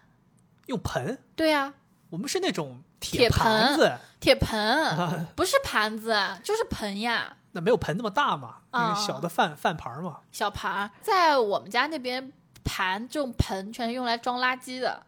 喂狗的。吃饭必须得用碗呀，OK，对吧？所以我妈当时很搞笑，她说怎么这里用盆吃饭，她特别不能理解。然后吃的那些东西吧，就你想我们吃什么牙签肉，辣子鸡，对，这又说到我们学校，土豆孜然，因为我们学校川渝地区的人比较多，所以我们学校的饭菜口味呢，还是主要往这些能吃辣的省份在靠近。对，还有就是口味重，然后没有绿叶菜，绿咱叶菜们学校总共就两个食堂嘛，对吧？两个大食堂，在学生生活区两个大食堂，一个叫学武食堂，一个叫新乐群食堂。嗯那个学武食堂就整个就是为川渝地区的人定制的，就那个食堂里边只能吃到辣的东西，嗯你基本上吃不到什么其他的饭菜，对所以相当你们就能理解到我们学校就是说，在这个饮食口味上是多么倾向这帮人。然后那个新乐群是四层楼，那四层楼兼顾了全国其他各地的口味，对吧？那就是大家就是这样去嘛。但是他们做的其实也不好吃，反正就是我妈就特别不满。然后后来呃因为待了好几天嘛，啊，有一天去，就是学校里面还会有一些小食堂，就是那种外包给别人可以进来做的那种。有些品牌的餐饮嘛，对对对对对。对。然后有一家叫合力屋，我的西餐厅啊，对，那个合力屋就是好多大学都有，我记得人大也有，就好多地方都有吃意面，连锁的。对。然后，呃，我妈就说，哎，这家还不错，但是还挺贵，我记得二十多块钱一份，我那个时候咱们在学校食堂五六块钱吃一顿饭，对对对，哎呀，你说起来我都感觉口水要流出来，就是 有点想念那个。呃现在这个上海这个生活水平，什么时候还能五六块钱吃一顿饭？对呀、然后我妈就说：“她说那个到时候给你再多打一点钱，你以后每天都来吃这一家，就不要去那个食堂。天天吃意面，他还有别的呀，就别的饭。对，就是那些有点像那种素食西餐嘛。对对，就相对条件好很多。然后还有巧克力，我记得它的那个巧克力盒，就是那热巧克力，我特别喜欢喝。然后我妈一开始就说：嗯，多给你打点钱，让你以后天天吃这个。后面也没有。”兑现，后面发现我吃盆吃的挺开心，呃，我妈和你妈不一样，我妈对学校食堂特别满意，这可能就是，尤其是在吃上面，北方人和南方人的一个区别。你也知道，就是你们那边吃东西讲究新鲜，对，而且我们特别不能接受大锅饭，对啊，就他们觉得怎么这个吃饭的食堂的东西都一盆一盆的对放在那，对对对给你这能好吃吗？但你也到我家也知道，我们那边的人的饮食习惯吧，就不讲究什么新不新鲜，主要讲究的是这东西吃的过不过瘾，对吧？尤其是这个量，我们我妈一看这个量，我妈说你们这个料太到位了，挺好的。就是尤其是当时去了那个新乐群，我们逛了一下，这个从一楼到四楼，我妈说你们这花样也太多了，每一层都不一样啊，有鱼有肉有菜有蛋。要什么有什么，然后感觉就是这个米饭也是什么可以论斤要的，然后觉得就是挺好的，然后就觉得特别满意。然后再加上那些什么外卖窗口，七七八八又有卖地瓜的，又有卖饼的，就是讲心里话，还是大部分餐饮偏向于北方人的饮食习惯。所以我爸妈去了就觉得，就是至少孩子在这儿是选择很多的，而且咱们那个年代其实是没有什么外卖的，所以父母更多的是看重的是学校里面究竟能给你提供多少可以选择的餐饮嘛。所以那个时候他觉得选择多，他们就挺满意的。而且我爸妈当时还留了个心眼儿，就是他们带我考察了一下学校周边附近平常能够就是在学校外面吃到的一些餐厅。他看到外边比如有烤鱼，然后看到外边有吃烧烤的、拉面呀啊、这些东西，他觉得哎外边其实也有一些对，触手可及的。就这些饮食我们那都没有。对，然后我爸妈就觉得哎也挺好。咱们那个学校那个叫什么东门儿还有一家麦当劳，我妈妈说挺好，你还有这个麦当劳可以吃。你这个平常吃够了学校里的就出去吃点外边的，都挺好。对，反正我就记得我爸妈那一趟，我爸呢就属于那种嗯扑克脸，就是他也没有表现出什么，我都能想象到，就是你父母那种积极快乐的心情。啊，你妈肯定那种特别开心，在前面走扭着，然后但是我爸妈呢，就是嗯特别不开心。我爸是属于那种平静的，他也不会说出来什么，但我妈就是那种。反正对啥都不满意，要抱怨。对，没有任何满意的。比如说有一个事儿，我印象特别特别深，就是他们住了两个晚上，你肯定得安排住宿嘛。嗯，当时可能还没有那么发达的这种预定方式，所以我们就到了之后说到了之后再看有什么地方住的。当时我们也不懂呀，嗯，就一进大门就有京师大厦，对吧？我们那个师大里面最好的一个住宿的地方。那是一个，我记得他在就是公开场合是标注的是四星级酒店，但是其实对于校园内部的用来接待学术会议的这种四星级酒店，其实当时已经达到了五星级的标准。对，反正是很好的。对。然后我们到了之后就办理入住嘛，那个时候因为住的人又多，我们当时可能就没有住到那种普通的房间，他直接就是只剩下了那种包房。包房。包间 KTV 包房不是那个叫什么来着？套房啊，套房！我的妈！我想说包房，你们确定是去京师大厦吗？套房特别大，很豪华，哦但是它的价格也是要八百多块钱一个晚上。其实那个时候对于我们来讲，就是我们这种小地方出去的，而且我们也很少会住酒店。那个时候没有像现在那么，就是大家会去什么度假啊，通过住酒店去休闲，大家都是出去出差，什么都住的不太好。那我们这一下子住个八百多的，我爸妈当时都震惊了。零九年八百块一晚的酒店那是非常贵了。对啊，然后我爸妈他们就很为难，有点骑虎，但没办法，就先住了一个晚上。嗯，然后第二个晚上，他们就觉得好像兜里也没什么钱，就哎，好心酸。说起来，那个时候我们家条件也不好，然后我们家住两百平的房子，条件不好，你说不过去，这前后不通顺呐。两百两百平，在我们那个小地方就是，洒洒水，就像很多人说什么我们家住别墅，其实就是农村农民土。房子是吧？对呀、就你独立的一栋房，你就说自己是别墅，很多人不都这样吗？我们家两百平，就有一百七十平没装修啊，毛坯的。然后第二天我妈就说不行，我们不能再住了，就哦觉得太贵了。嗯然后那时候也没有那种什么电子支付啊，可能就是带着现金去的嘛，就担心自己会不会没钱了，嗯，所以我们就找了那个带领我们的那个师兄，问他说这附近什么地方住宿。那个师兄也是坑爹，啊，就其实我们也没有说穷到，要睡大街，对他给我们指路，只去了一个地方，真的是招待所，就是条件非常差，很脏，就比我们那个监狱寝室还差，你知道吗？我记得咱们学校门口那个地儿，就你从那个招待所门前经过，你都不知道这是个招待所，特别惨。然后我妈就说我们就是不要住太贵的嘛，嗯所以师兄不知道是不是会错意了，他就给我们指去这个地方。妈呀，真的是吓人！就是它通风也不好，因为北方嘛，很多房子通风都不好，又脏，然后还有厕所味儿，然后厕所还不是在你的这个房间里的，这个房间就只有两张床。厕所都不在你房间的，你房间还有厕所味儿。对呀、就是因为那个，比如说走廊尽头有个厕所，它也不通风，就是有味儿嘛，很脏。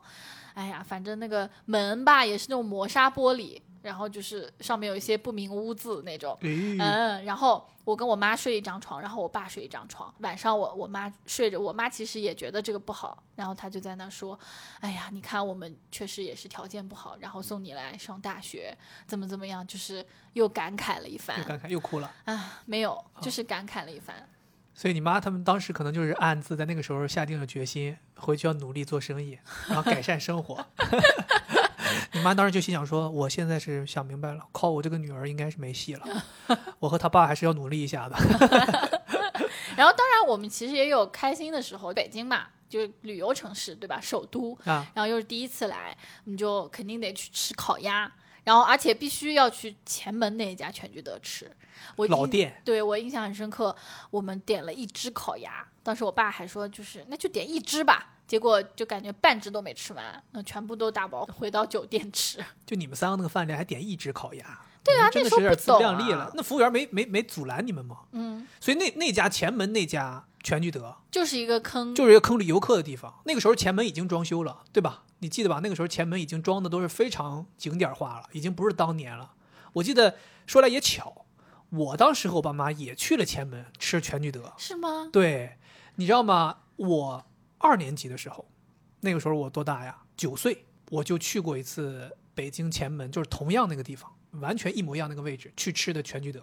当时前门那条路还就是普通大街，真的那个时候叫前门大街，真的是前门大街，就是个大街，根本没有什么像现在这种又带入口。又带地砖路，两边全部都给你翻新那种，像是那种中国传统建筑，没有那个时候就是真的是非常传统。然后我当时就住在那个前门大街，吃的全聚德。后来这不是零九年，我十九岁，相当于十年后我又来这儿，已经大变样了。然后那个全聚德都门脸儿都巨豪华，你进去之后里边装修的巨豪华，戏楼什么都有。我们当时去吃，当时除了点烤鸭之外，我们点了一道菜，精品一个什么牛肉粒儿，我记得特别清楚，一百八十八。当时我们点了一份儿，就这现在都要三百五十八，一百八十八上来之后，我告诉你多夸张啊，就巴掌那么大一坨牛肉，这正常。可能总共就十几块儿，十几粒儿牛肉，我们当时就还开玩笑说这么一口十块钱，就是这么夸张。那你就说好不好吃吧。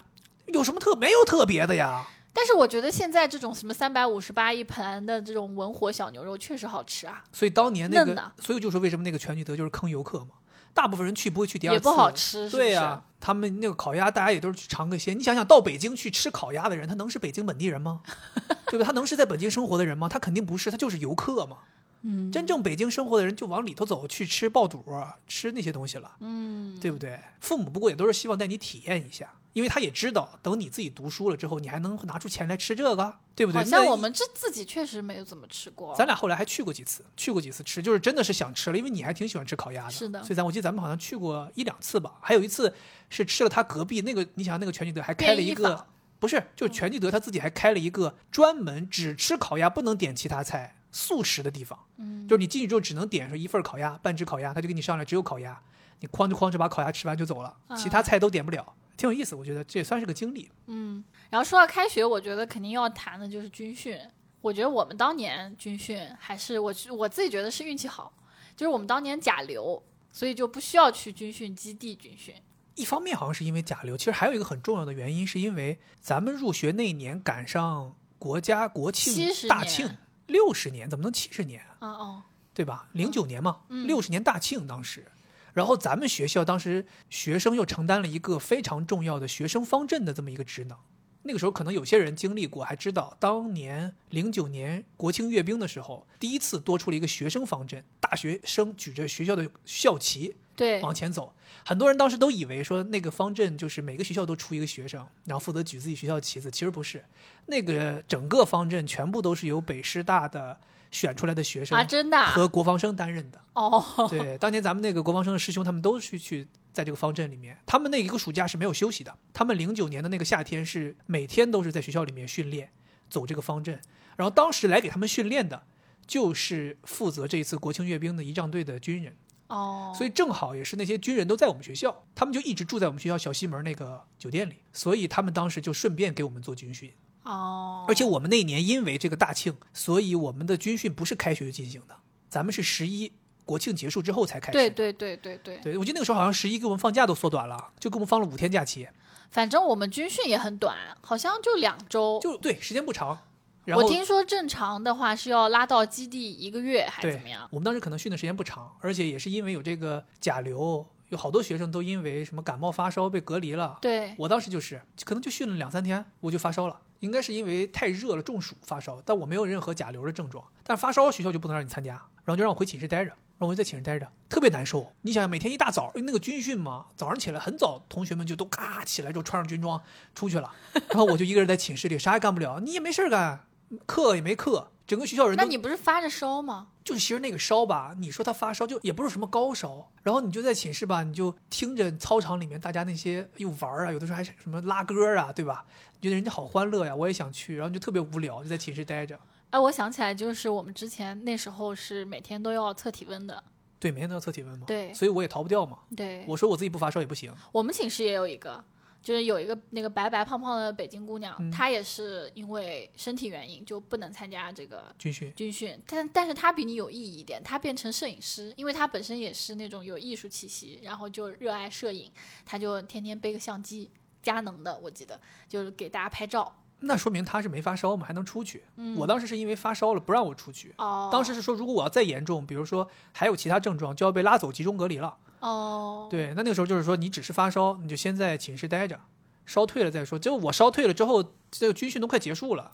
我记得哈，我不知道现在的小孩是不是初高中就有军训，我听说好像是有一些地方是有，但都有呀。我啊是吗？啊我我跟你说，我是大学是第一次军训哦，那你是属于经历少了。我们从我小学五年级开始就有军训，啊，对我们那个时候都是不光有军训，还要学农。你可能更没听说过。我们拉到一个教育部门专门建造的这么一个，我们叫学农基地。然后那个基地吧，有自己的鱼塘，有自己的山，有自己的这些菜地。学生过去待一个礼拜，你在那边体验种菜、除草、钓鱼、自己做饭，然后等等。然后这中间每天白天的生活就是军训和干农活，让你体验一下集体生活。然后五年级的时候会进行一次，然后初中再会进行一次，然后高中就没有了。哦因为，高中学业比较紧张，就不会让耽误时间让你干这个事儿了。反正我记得我当时是第一次军训，然后东西发下来把我震惊，就那个鞋，鞋那个硬的呀，就就还不如直接踩在地上那种。正经那叫什？么解放鞋？对啊，嗯又硬又沉，对，很讨厌。然后那个时候我记得大家都会有一个，就是用那种很厚的卫生巾，就男生也要，就垫在那个鞋里面。对对，又可以吸汗，我觉得就真的还是挺智慧的。那个时候，我记得男生都不好意思去买那个卫生巾，然后都找自己身边的女同学帮忙去买，因为当时男生根本就不懂，因为你们分什么日用、夜用，对吧？什么家常，这都就哪个厚，我们都得问女生。然后女生就是那种统一帮你去超市一买一大包，回来都给你寝室里人，大家就开始分。然后那个时候真的就垫在鞋底下，是呀，我们也有。那个时候你知道吗？那个鞋啊，又非常的尴尬，就有时候你在那儿走步啊，走着走着，那个卫生巾就从鞋后跟儿里露出来了，然后动不动教官就说说，哎，你那个卫生巾出来了，收拾收拾收拾来，太难看了啊！这个军装配卫生巾确实是有点难看的。然后他就停下来，把那个鞋。把那个卫生巾再往里塞一塞，真的就很搞笑。大家就是想尽一切办法让自己能够稍微舒服一点。对，然后我记得就是军训的时候，我们那个教官特别帅。就我们一般会有两个教官，一个是教官，一个是呃指导员，好像叫。啊，对我们那个教官就很凶嘛，然后指导员就是一个，我记得他脸特别小，就是感觉很像现在这种爱豆那种脸。啊，然后再加上就是军人，他们身上会有一种气质，就是他特别挺拔，那肯定。对吧？那帮小女生就特别喜欢他。然后在最后就是汇报演出完了之后，要跟教官告别的时候，大家就一起打闹嘛。嗯然后他就在前面跑，我们就在后面追。然后我就在那喊，我说：“快把他抓住！我们一起把他抓住！”然后一边说，然后一边意识到，哎，我那个时候有个男朋友，说：“哎，但是我已经有男朋友了。就”就那个时候，我就觉得那那天晚上在操场上那个打闹特别有趣。哦，你们当时是男教官，当时训我们的是个女教官。啊，然后当时我们就特别惊讶，一方面是虽然之前知道就是有这个女兵方阵嘛，但是真的一个女兵教官站在你面前，就她那种气质还是给你非常大的那种震撼，真的非常挺，然后短对短发非常干练，然后她说话什么的就跟男教官基本都差不多，就是很严厉，你总觉得好像男教官在这方面肯定是。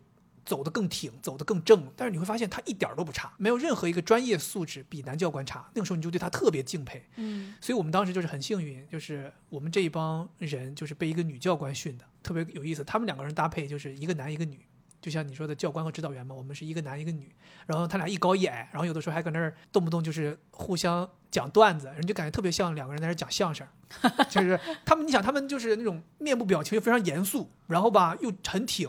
但是讲出来的话又很搞笑。对我也不知道为什么，就教官他们会有一些顺口溜什么之类的，对吧？后来聊了聊才知道，就是他们其实不是所谓的仪仗队的要去走的人，就他们也没有上国庆的这个呃阅兵的这个队伍里面，他们是仪仗队的训练官，他们本身的任务就是负责训练仪仗队的这些兵的，哦所以他们就来训练我们，所以我们也算比较幸运，就是很少有人能够真正的直接被就是国庆阅兵仪仗队的训练官训练，哦，所以我们当时这个经历也是确实是挺难得的。当时你们班级里面有没有那种就是同手同脚的？完，鹏鹏哥就是啊，怎么也改不过来。就是我记得以前我们军训的时候，大家在站军姿的时候，啊这种同手同脚的一定会被单独拉出去训他走路。教教官后来都被折磨服了，就是说，呃，他就是最多最多可以不同手同脚，但是他的动作永远比你慢半拍。就就教官就就是后来都是就流汗，就没办法。教官说我训练过这么多人，谁都能叫我调过来，就是你调不过来，真的是服了。然后还有一个就是我参加过一个就是辩论社，什么？辩论社怪不得你现在这么愿意辩论。没有啊，那个时候，但是那个时候那个辩论社让我觉得特别丢人，因为我根本就不懂什么。辩论，然后一旦你加入了这个社团，每次社团都会有那种类似于迎新活动。迎新活动就是让老人带着新人，就是进行一些活动嘛。那辩论社嘛，肯定就是类似于这种新人辩论赛呗。嗯，然后我还参加了，我还是什么二辩，还不知道三辩。然后，嗯，在那种自由辩论环节，我就站起来就说你说的不对，然后就指着人家说话，然后就是你你不对你不对，然后又讲不出理由的那种，就不哦像那种电视里面搞的条条框框特别好的那种。就当时有觉得自己好像有点像气急败坏了，对 然后很快我也退出了那个社团。你不适合参加辩论社，你适合加入争论社、争辩社、诡辩社，你可以。我当时其实就没有什么社团想加入。你也知道，我之前在咱们聊那个爱情的那个主题的时候，我唯一加入的一个社团，还是因为看上人家学姐了，然后才加入的。然后至于后面加入那个话剧社，其实是因为我下铺那个同学是话剧特长生，他邀请我的，说：“哎，看起来你好像很爱演的样子，要不你来试一试？”对，其实都是一些很偶然的机会才加入了社团。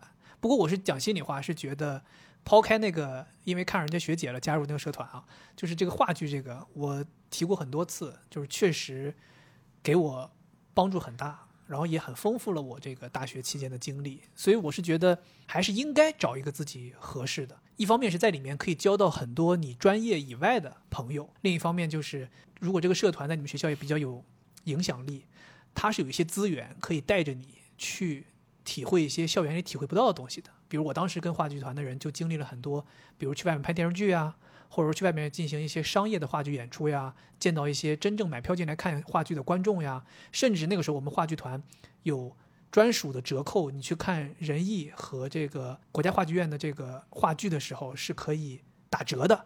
也让我们那个时候就是集中去看了很多老艺术家演的话剧，这些都是非常难得的。如果你不在这个社团里面，你就体会不到这些东西。嗯，对，所以我是觉得，总而言之，就是大学里面的这些机会是真的要把握住，因为你走出了这个校园之后，就真的很难再遇到这样的机会了。是。我想了想，就是我们在讲这个大学开学要做什么准备，包括开学的故事，就完全没有讲到学习。对啊，就我们开头不是提了吗？嗯就是大学本来就不是一个学习的地方。对啊，但是我自己的感受是，我现在是有一点后悔的，我觉得自己没有特别好的去学习，就没有利用好，就像你说的，没有利用好大学这个资源。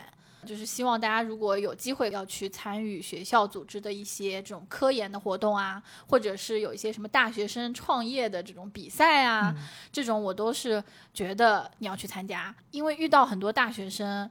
他们现在都是想要去考研的，就本科生他想要去考研，他为什么要考研呢？是因为他没有保研上。那我觉得保研是比考研要更稳妥的一种做法。但是其实保研是有很多就是捷径可以走的，就除了你好好学习之外，你的其他的这些项目是很加分的。就你的社团的活动，然后你去参加比赛，包括你发论文，我觉得本科也没有什么不能发论文的吧。嗯，就我还是觉得我自己当年就是在大学的时候太放飞了，就是没有太好的去学习，这个我还觉得挺挺后悔的。包括呃社团也是，就是刚入学的时候参加了一下，后面就。都荒废了荒废了。然后我的同学就那个靠自己买了好多房的那个女同学，学霸、中霸、中霸、中霸。对对，她现在在师大当老师，当年她可是就是学业上面很刻苦，然后参加各种这种比赛，就是学业上的比赛，然后包括社团里面他也担任很多职务，就最终他是保研去的北大嘛，嗯，对吧？所以就是我觉得考研是非常辛苦的，就你不如把这个辛苦就是分散在你的四年的本科大学生活里面。这个也是很公平的，就是在大学里面的四年时间付出是终有回报的，而且你的回报是直接在你毕业前就能够体现出来的。就当年我读书的时候，北师大心理学系有一个特别好的地方，它叫本科生导师制，就是呃很多本科的培养方案都是让你去学一些呃专业必修课呀，然后一些选修课，那你可能更多的是去还是像上高中一样去上学，嗯去听讲。但是我们当时我记得，就它是让你可以进入到实验室去做一些科学研究的，我觉得这个特别好。